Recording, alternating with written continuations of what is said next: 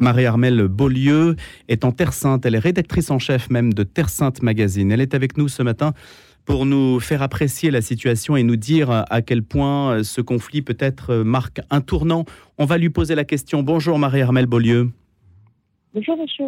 Une Terre Sainte donc ensanglantée par un conflit qui paraît inextricable. On voudrait savoir un petit peu quel est votre regard, vous, et quel est le regard peut-être que les chrétiens, par extension, portent sur ce qui s'est passé. Ah, le regard des chrétiens, euh, écoutez, il faudrait en rencontrer plus que je n'ai eu l'occasion de le faire euh, depuis samedi. Oui.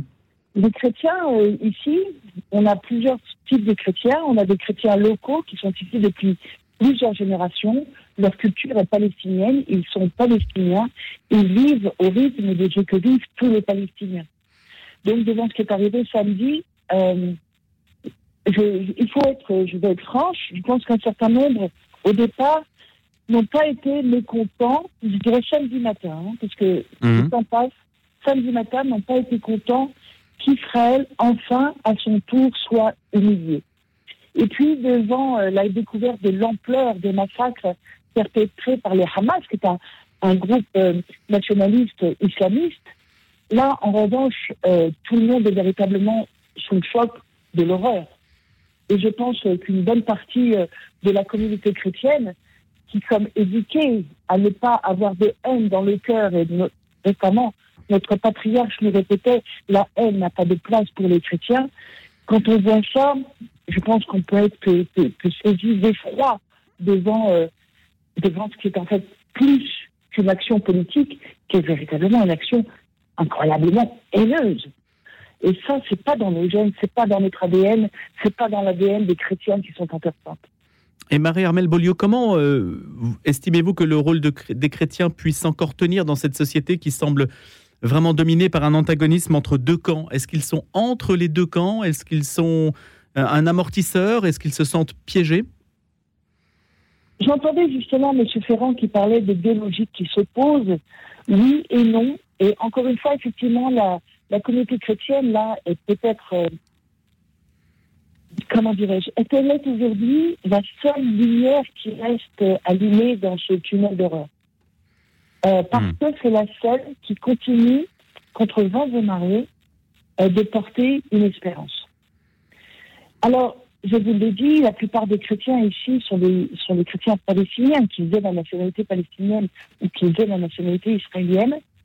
Néanmoins, il y a, alors pour le coup, dans notre ADN, il y a dans notre ADN de porter l'espérance malgré tout et de continuer à croire qu'il y a moyen de trouver une résolution à ce conflit. Et ils appellent cela la justice. Je dirais justice plus que paix dans un premier temps, la justice, et puis la paix et la fraternité s'installeront après. Qu'est-ce que ça veut dire la justice, Marie-Armelle Beaulieu? Qu'est-ce que ça veut dire? En un mot. Il se trouve que, en fait, euh, ce qui est arrivé depuis samedi rappelle une réalité. No- Notre patriarche a parlé d'un volcan actif qui vient d'exploser. Eh bien, il y avait un volcan. L'activité, c'est que, c'est quoi? C'est que sur cette terre sainte, il y a 5 millions euh, de Palestiniens dans les territoires occupés, 5 millions de Palestiniens qui ont la nationalité israélienne. Et en fait, la politique, ces temps-ci, tendait à une espèce de normalisation. Tout appartenait exclusivement aux juifs israéliens. Eh bien, euh, le Hamas vient de rappeler qu'il y a 7 millions de Palestiniens en face euh, de 7 millions d'Israéliens juifs.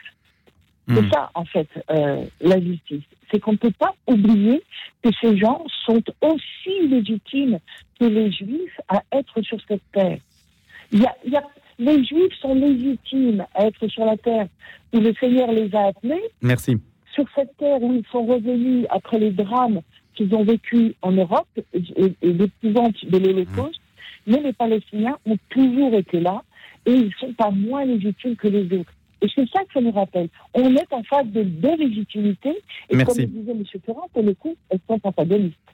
Merci beaucoup Marie-Armelle Beaulieu, en direct de Jérusalem ce matin, rédactrice en chef de Terre Sainte Magazine.